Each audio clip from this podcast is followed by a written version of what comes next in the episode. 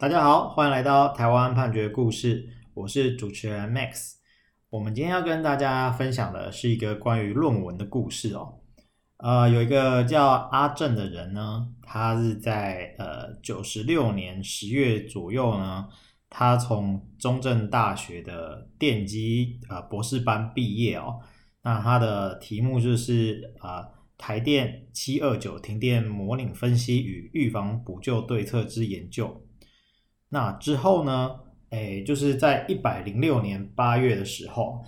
就是已经隔了差不多十年，然后就被检举说他的这个博士论文啊，跟这个同一个大学的硕士生，一个叫小刘的，好，他写的这个叫做台电系统七二九大停电研究的硕士论文啊，有高度雷同的状况，涉及违反学术伦理，然后所以呢，就被检举了嘛。那就中正大学呢，他就依照这个呃博硕士学位论文违反学术伦理案件处理要点啊，一个要点，去组成了一个审查委员会。那进一步呢，就去决议说，你的这个博士论文啊，还有这个硕士论文，确实是有雷同状况。哎，除此之外呢，这两个文件跟九十二年十月一个行政院国家科学委员会啊，就是呃国科会。那我们现在已经改叫科技部了。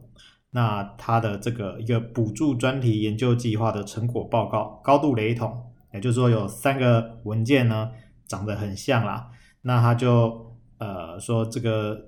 硕士论文呢，它其实是发表在前，然后这个博士论文呢，你没有清楚的注明你的引用出处，所以违反了这个呃学术伦理的案件处理要点啊，是以抄袭来论。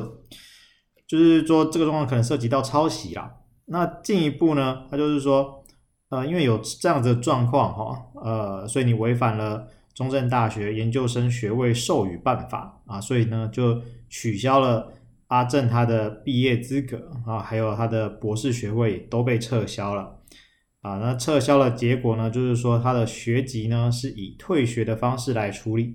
并且溯及至这个离校的日期，九十六年十一月哦，就是发生效力。也就是说，阿正他在九十六年，本来是九十六年的时候就已经拿到博士学位，也毕业了。那之后呢，是在一百零六年八月的时候被检举，他的这个博士论文跟他的学弟小刘啊长得很像哦，那跟这个国科会的计划也很像，那就被撤销了他的博士论文这样子。那阿正当然是觉得说。这很很不甘心嘛，就是隔了那么久了，那我这个博士学位拿得好好的啊，十年之后你忽然说我现在这个一切都是枉然这样子，所以他就提起了行政诉讼。那中正大学呢，他们就是说他们的程序一切合法啦，那就提供提供了相关的证据，就进到法院。法院呢，它首先就是从程序的部分来看啊，它就是说，啊，中正大学受理了这个检举案之后，它呢就是组成了一个合法的委员会来加以审查，审查的决议啊，还有申复的程序都是合法的，也都给有，有给阿正啊，还有相关的人去陈述意见的机会啊，所以程序面是没有问题的。那再来就是实体面的部分，那中正大学它的学术。伦理委员会啊，他就是有比对这个刚刚提到的三份文件啊，他就有制作对照表，那并且发现说这个论文的部分是确实存在高度雷同的状况。啊、怎么样叫做高度雷同呢？就是说这个阿正他的博士论文总字数是三万两千多字，那小刘呢，跟小刘相关的，哎，怎么样？怎么说？跟小刘的硕士论文不相同的字，哈，有一万多字，所以相似的比例大概有六十七点二七趴，就大概三万多字里面只有一万多字是不相同的啊，有一些是无意义的不相同文字啦，那真正的不相同文字大概只占了三分之一啊，所以呢，他就认为说，诶，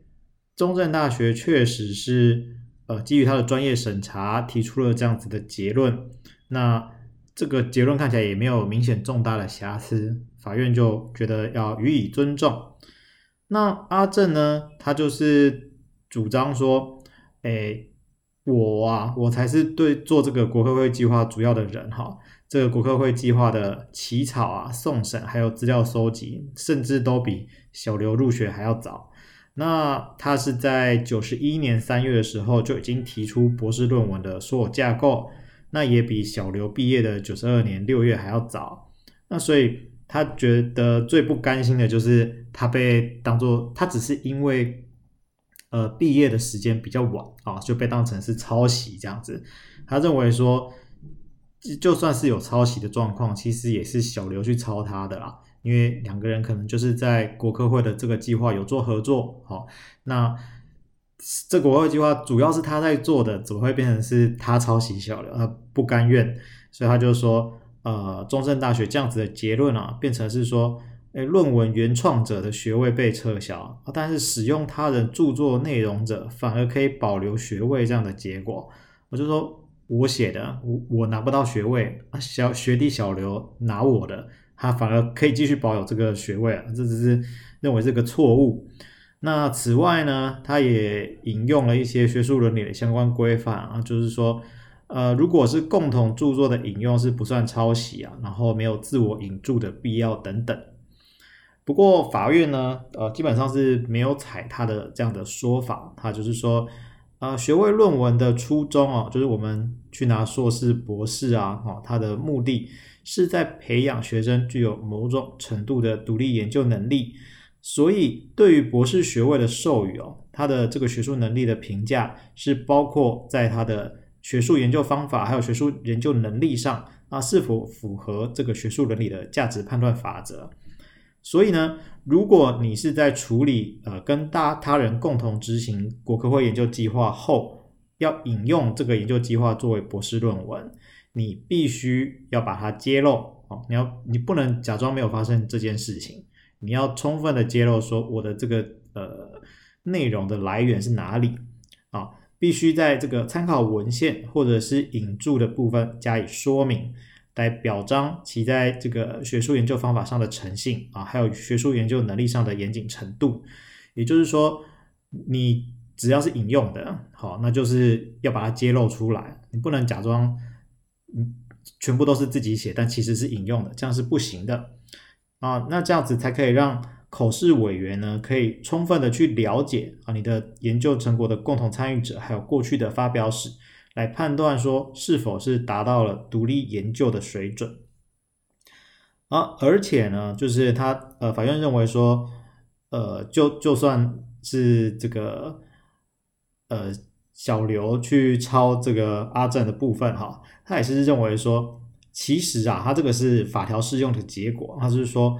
呃，委员会呢，它是以高度雷同啊、情节显著啊，而且没有清楚注明出处这几个是构成要件，那他就认为说，这个该当呃注明出处不当、情节重大者以抄袭论。那其实不是直接去说你抄袭人家了，那只是说这些构成要件的解释。他最后会跑出抄袭的这样子的用字，他不是在否定阿正对于这个国科会计划有相当的程度，也不是在认定说这个博士论文是抄袭小刘的硕士论文，这个是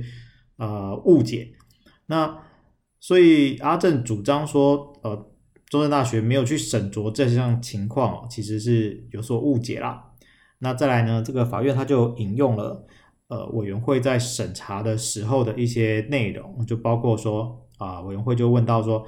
呃，为什么这个你会同意啊、小刘去引用这个国科会的成果报告，而你的这个博士论文也同样引用国科会的成果报告呢？啊，这个阿正就回答说，他以前拿硕士的时候啊，他也是拿这个国科会的计划成果报告来当做学呃硕士论文，所以呢，他认为这个是没有问题的。所以他也就同意他的学弟小刘呢，啊，就是把这个成果报告拿去当硕士论文。